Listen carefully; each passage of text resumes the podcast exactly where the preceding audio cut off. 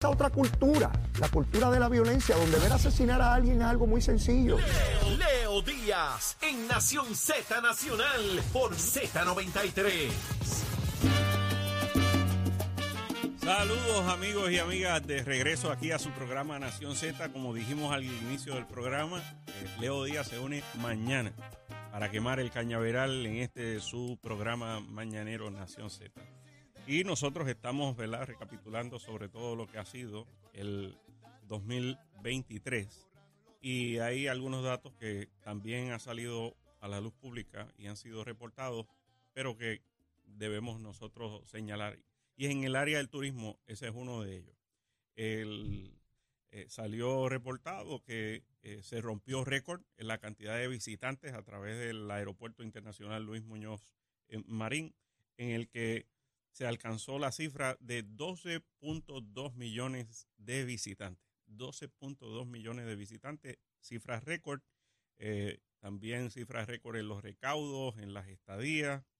y también tenemos nosotros que, señalar que lo que se proyecta para eh, el próximo año es que estas cifras se sostengan, es decir, que tengamos una industria del turismo sólida en Puerto Rico.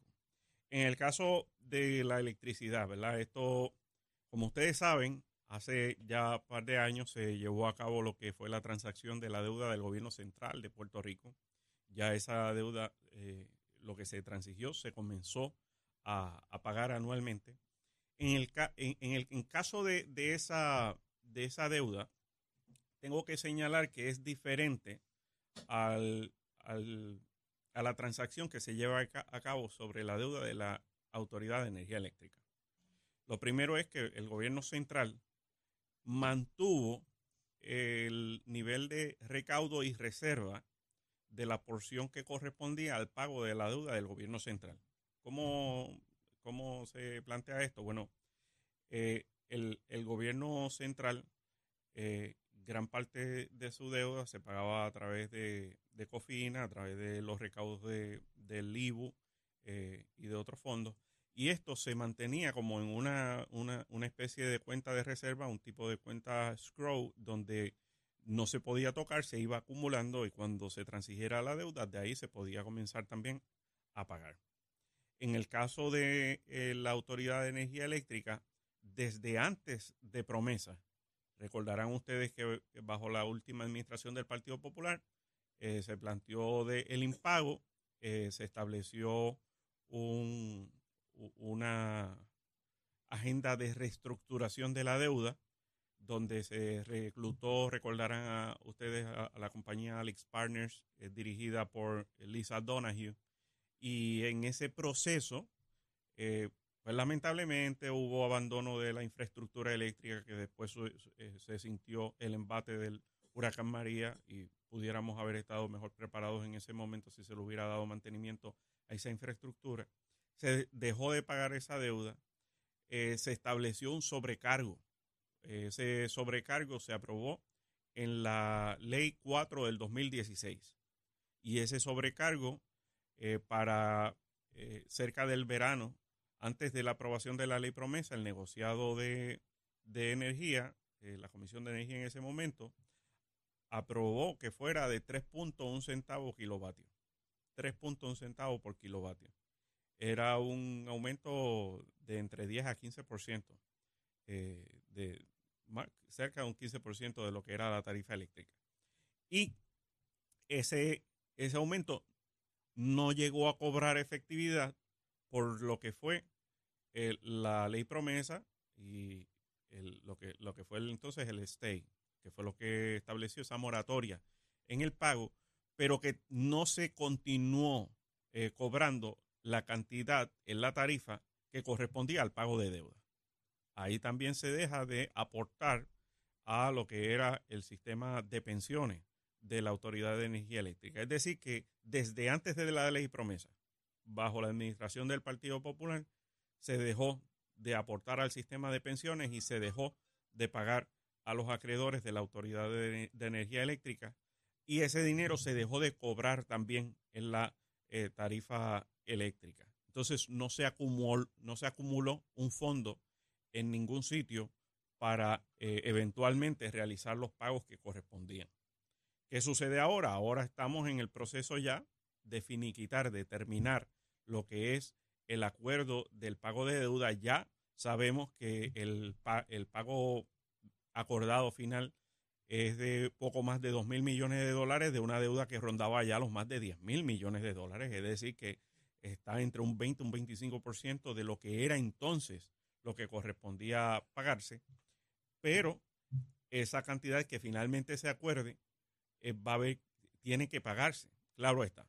El, el planteamiento del gobernador es que no, no, no puede ser implementarse a base de, una, de un sobrecargo, de una tarifa, de, de sumarle a la tarifa una cantidad exclusiva para eh, pagar esa, esa cantidad, sino que se logre financiar con lo, con lo que son las economías que proveerán los proyectos que se están desarrollando de energía renovable y transición energética a través de todo Puerto Rico. Ustedes saben que hay una inversión de más de eh, de entre 10 mil a 12 mil millones de dólares que se está llevando a cabo en reconstruir todo nuestro sistema eléctrico, incluyendo eh, gran parte de lo que son nuestras generatrices. Y esa, y, esa transformación energética, sumado a la generación privada que se esté dando, va a proveer entonces unos, una producción energética más barata.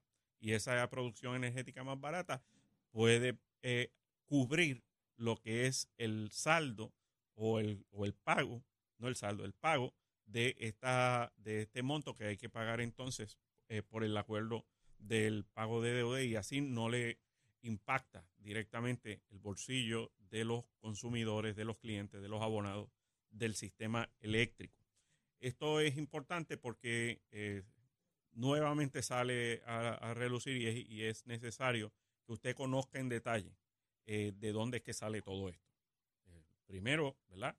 Que antes de que bajo la administración popular se dejara de realizar estos pagos, ese eh, dinerito estaba dentro de la factura y ese dinerito se pagaba mes a mes eh, como uno, como cliente, como abonado del sistema.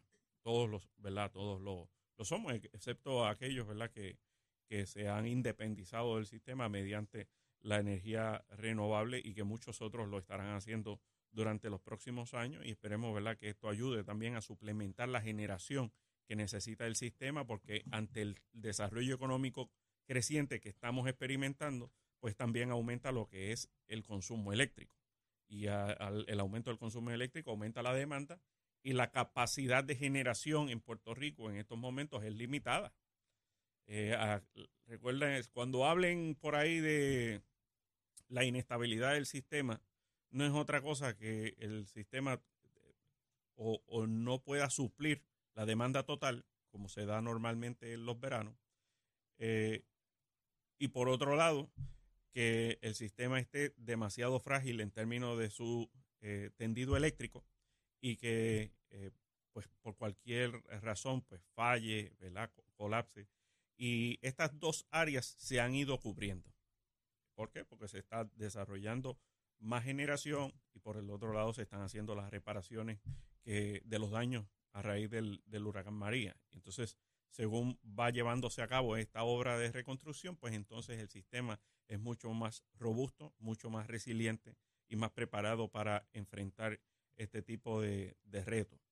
Pero eh, falta por llegar ahí porque estos no son proyectos que se realizan de la noche a la mañana, ni siquiera son proyectos que toman uno o dos años, toman es bastante tiempo realizarse. Lo importante es que se están llevando a cabo.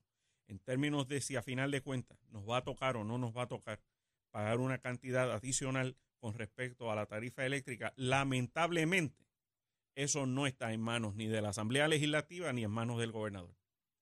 Eso está en manos de la Junta de Supervisión Fiscal y el tribunal eh, que está llevando este caso eh, con, los acreedores. Lo cierto es y esto sí ya eh, está eh, determinado, es que la deuda se recortó entre un 75 y un 80%, que es algo positivo para Puerto Rico dentro de las expectativas que, eh, teníamos.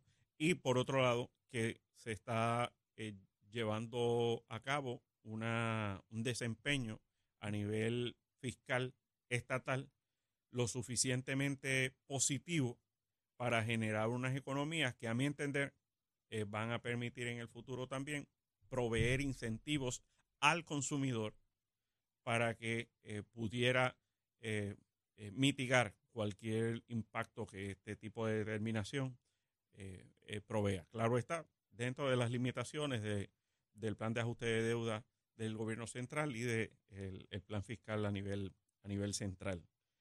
También hoy se señala eh, por parte de la Comisión Estatal de Elecciones que hay eh, unos retos que superar con respecto al sistema de registro electrónico que se ha implementado. Ustedes saben que el, famoso ERE, que es un mecanismo donde ahora pues las personas estarán registradas y podrán inscribirse y hacer transacciones eh, electorales a través del Internet, ya sea en su teléfono, en su computadora, en su dispositivo móvil y, de esa manera eh, no tiene que estar visitando las, famosas HIPs, las juntas de inscripción permanente que se han reducido ¿verdad? A, unas oficinas regionales.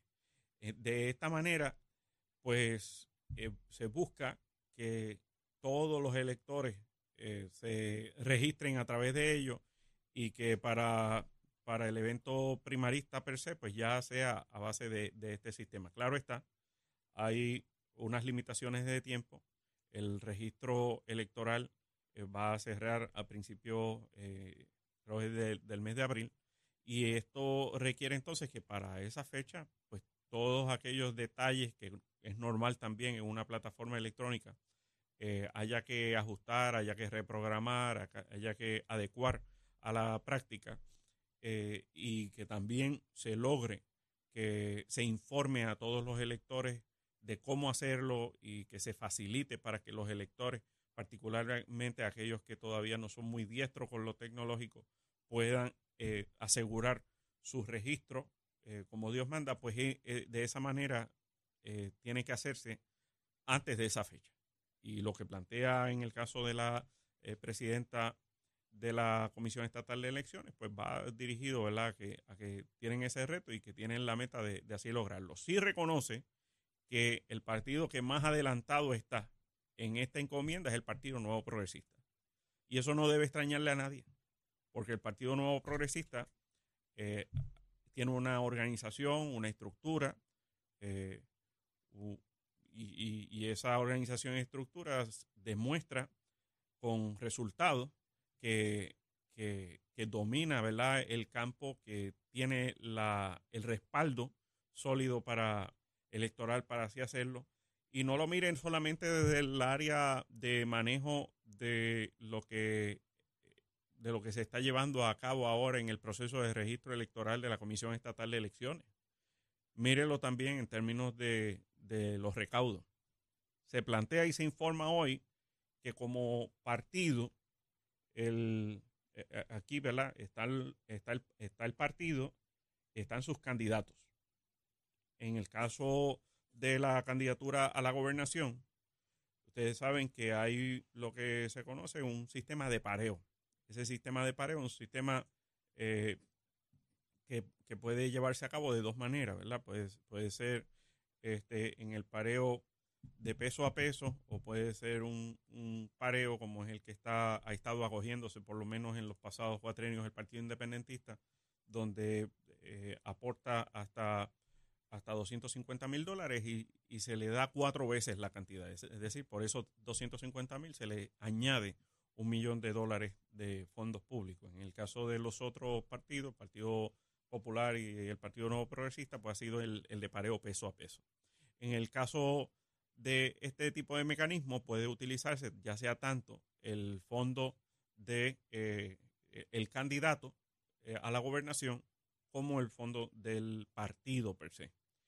Y, cuando se combinan, cuando se combinan, eh, es notorio que el Partido Nuevo Progresista está en una eh, notable ventaja frente a los demás partidos, porque si se contempla ¿verdad? los recaudos del, del, eh, del gobernador, pues ciertamente está muchísimo por encima del resto de, los de los candidatos eh, en el caso del Partido Independentista, se convierte entonces en el segundo partido eh, con mayor fuerza financiera de cara a, a las elecciones. El Partido Popular todavía está muy rezagado en términos de su nivel de recaudo en estas elecciones, cosa que dista mucho de lo que ha sido históricamente ese, ese partido y en el caso de el, eh, el Partido Victoria Ciudadana, pues todos ustedes saben que sus eh, las pasadas elecciones, sus candidaturas fueron principalmente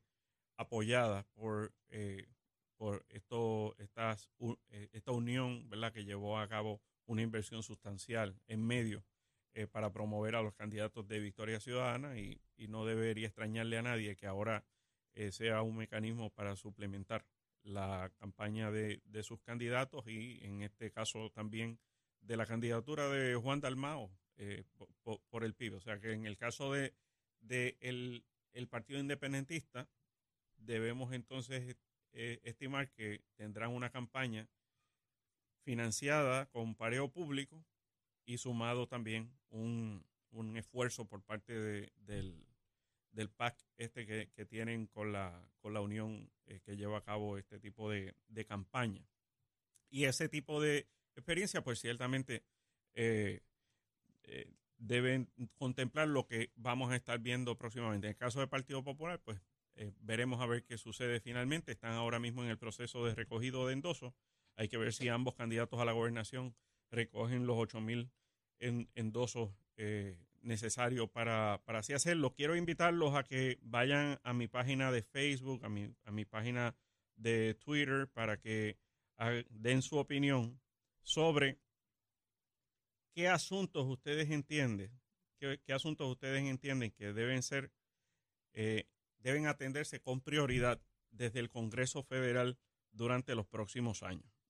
Esto los invito a que den su opinión es importante para todos nosotros eh, escucharles, saber eh, cuáles son los asuntos que, ustedes les conciernen. Sabemos, ¿verdad?, que gran parte de nuestra audiencia eh, concuerda sobre la importancia de que el asunto del estatus de Puerto Rico sea discutido, sea tomado en cuenta, sea discutido constantemente, esté siempre en, la discusión con, con el Congreso, no solamente para adelantar esta causa, sino también para que sirva de base sobre todos los asuntos importantes para, para Puerto Rico. Ya algunas personas pues han estado eh, opinando al respecto, le queremos dar las gracias a ellos por, por su opinión. Ciertamente el asunto de la salud es uno de los asuntos importantísimos eh, atender en el Congreso. Ustedes saben que nuestro sistema de salud en Puerto Rico está financiado grandemente a nivel federal eh, con los fondos de Medicaid principalmente, y esto eh, en el caso de Puerto Rico lamentablemente se recibe mucho menos de la mitad de lo que recibiría como si fuera Estado. Es decir, una jurisdicción eh, como la Florida, pues proporcionalmente per cápita recibe mucho, recibe más del doble de, de fondos federales para atender su sistema de salud que lo que se recibe en Puerto Rico. Y eso provee para que puedan entonces pagar mejor a los médicos, a los enfermeros, a todos los profesionales de la salud. Y entonces uno tiene que preguntarse cómo nosotros buscamos retener ese talento aquí en Puerto Rico cuando a nivel de los estados van a recibir el doble, el triple, cuatro veces lo que aquí se les puede pagar. Y entonces alguien va a plantear a ah, que en Puerto Rico tenemos un problema de eh, cobertura de suplido de servicios esenciales médicos, hospitalarios, de salud en las comunidades y para atender nuestra creciente población de adultos mayores. Totalmente cierto. Y cuando usted va a la raíz del problema, la raíz del problema es la desigualdad, el trato discriminatorio.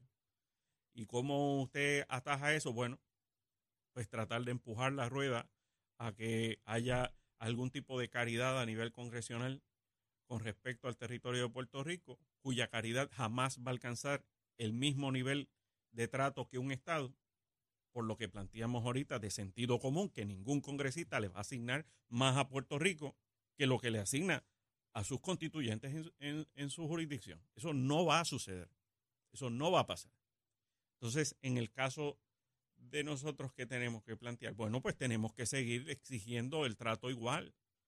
Y la manera de exigir el trato igual no es yendo allí eh, a hablar con un discurso de los años 50, yendo allí a plantear de que en Puerto Rico habemos 3.2 millones de ciudadanos americanos eh, que, necesitamos pues tener los, los mismos eh, poderes eh, que se tienen a nivel de los estados, como si, como si viviéramos en un estado. Y pues nosotros estamos decididos a que Puerto Rico sea admitido como estado. Claro que sí. Y ahí acabamos con ese problema. Se acaba el otro día. Puerto Rico se admite como estado. Y tendremos entonces, sí, pero no se van a estar yendo los médicos y no se van a estar yendo eh, las enfermeras. Ese, ese problema que sigue constantemente y es muy preocupante a largo plazo, porque sigue mermando la cantidad, o sea, es algo que desde ahora es previsible, de la misma manera que es previsible que nuestros jóvenes se sigan yendo. ¿Por qué? Porque van a seguir teniendo mayores oportunidades eh, fuera de Puerto Rico. Y tenemos nosotros que buscar la manera de atajar eso dentro de nuestras limitaciones actuales. Pero si queremos resolver el problema de raíz, pues tiene que ser atendiendo la raíz del problema. ¿eh? No, no cortando, no podándolo. No, no. Hay que ir a la raíz del problema. De la, de la misma manera, pues eh, nos han mencionado el asunto económico y, como todos, como todas las transiciones de estatus, y hay un estudio reciente de eh, entre varios, ¿verdad? El doctor eh, Caraballo Cueto, donde se plantea, ¿verdad? El, los retos y las virtudes de las transiciones de estatus en términos económicos, desde la perspectiva económica. Y ciertamente se destaca, ¿verdad?, que la más conveniente dentro de todas esas opciones es la estadidad. Y eso no es algo eh, que hace falta mucho estudio para eso. Eso eh, basta con, con, transicionar, dar, darle, dar el salto, ver cómo se da la dinámica en, en muchos de los estados. Obviamente hay características distintas. Los estados tienen una gran un gran nivel de soberanía para atender sus, asuntos. Por eso es que usted puede ir a un estado y en un estado quizás no tiene que pagar contribuciones sobre ingresos. Pero eh, tiene que pagar quizás en ese estado unas altas contribuciones sobre la propiedad.